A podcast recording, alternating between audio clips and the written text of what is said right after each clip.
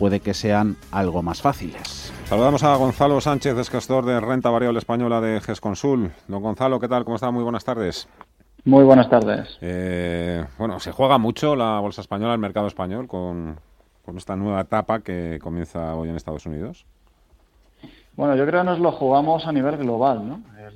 tener un, presidente de los Estados Unidos más eh, predecible, algo más eh, dialogante ¿no? con, otras regiones, que favorezca más el comercio económico global, etcétera, que sea menos impulsivo, pues yo creo que siempre es bueno para los negocios eh, en España y en cualquier parte, desde luego. Dígame, en el caso de España, el IBEX 35, porque le vemos de nuevo desconectado. ¿De quién, es, ¿De quién es la culpa? ¿O cuáles son los culpables? ¿O qué, pasa? Bueno, la verdad es que el índice pues ha empezado el año bastante fuerte, pero es verdad que ahora está sin rumbo realmente, ¿no? El resto de selectivos está animado por las promesas de estímulo fiscal en, Estados Unidos. Los discursos de, de, Janet Yellen son muy claros. Eh, y, esto está haciendo que los eh, índices estén bien pese a todo lo que estamos conociendo de confinamientos, ¿no? Las incremento de restricciones en Alemania, en China está empezando en el área de Beijing, en Francia acaban de decir que los bares cierran hasta el mes de abril. Eh, bueno, es verdad que, esto es lo que te está sosteniendo la situación. En el caso del IBEX, hoy en concreto, pues eh, diría que sobre todo el peso tan elevado que tienen las, las utilities, ¿no? las compañías eléctricas. Tienes una Iberdrola que te pesa en torno al 17-18% en el índice y, está cayendo. Y bueno, en general el sector eh, en su totalidad está, está cayendo, ¿no? Y debe ser como un tercio por lo menos. Eh, claro, y eso no, no, ayuda frente a otros índices que tienen un peso mucho menor. Al ver esperanzas con la temporada de resultados, ¿cree que puede marcar un punto de inflexión o, bueno, los resultados van a cotizar el día que, se publican y a partir de ahí otra vez el contador a cero? ¿Espera usted sorpresas positivas?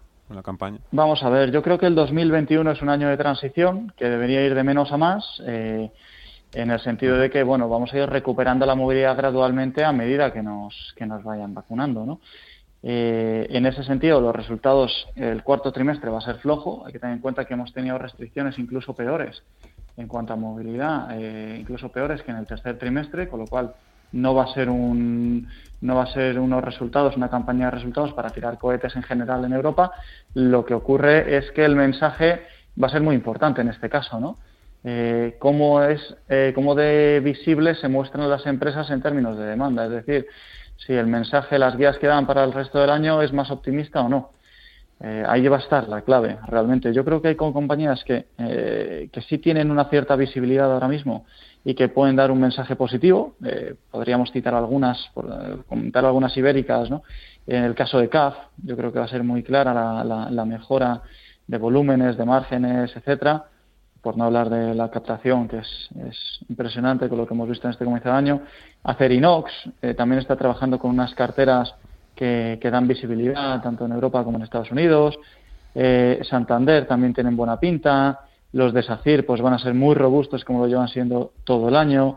Navigator yo creo que va a, tener una, una, generación de caja muy elevada eh, y la parte de pedidas va bastante bien. Bueno, y por el contrario, pues habrá otros, dentro del sector bancario en general, pues va a ser un trimestre que no va a ser... Eh, normalmente por estacionalidad suele ser bueno, pero claro, con todos los confinamientos, eh, pues eh, eso bueno de, estacionalidad se lo va a llevar, ¿no? Entonces, no sé, vemos que hay algunos como Sabadell o CaixaBank en los que estamos un poquito más cautos.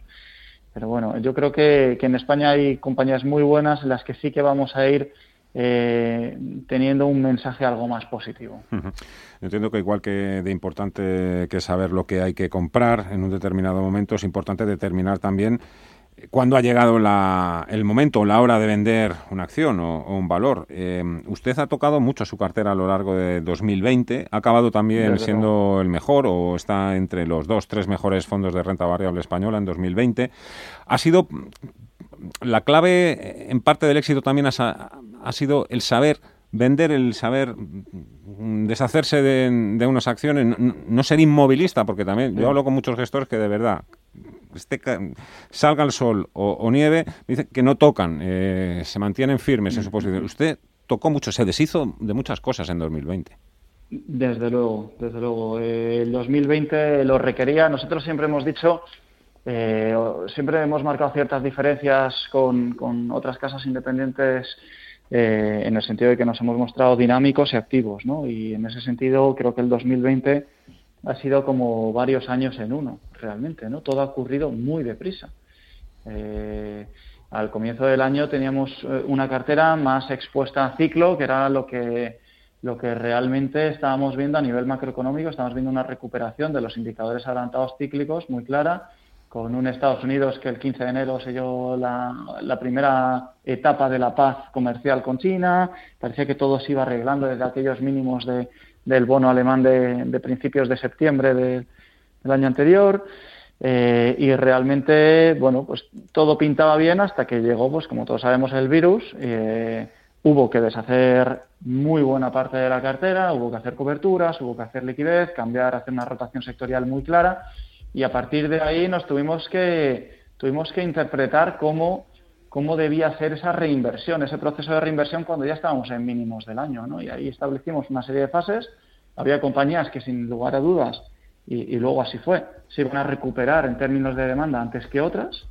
Eh, lo hicimos en un primer momento con cosas como un Enagas, un Red Eléctrica, después eh, pasamos más a cosas como un eh, Iberdrolas, farmacéuticas, CAF, etcétera, etcétera, cosas del, eh, como Viscofan dentro del consumo básico.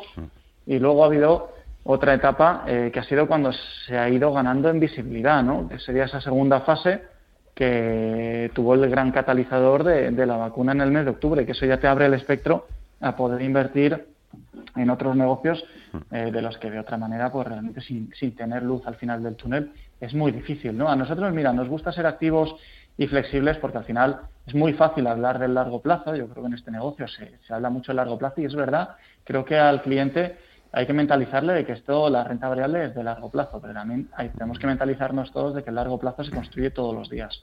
No es solamente pensar, bueno, no, no, pasa nada, ya dentro de cinco años veré, sino que el largo plazo es hoy, mañana, pasado y lo vas construyendo todos los días y en ese sentido tienes que mostrarte activo, tienes que mostrarte flexible y, y tienes que poner en un brete tus propias ideas eh, y, ver si realmente estás haciendo lo correcto para, para, el, para el inversor. Seguro que solo el primero de muchos éxitos.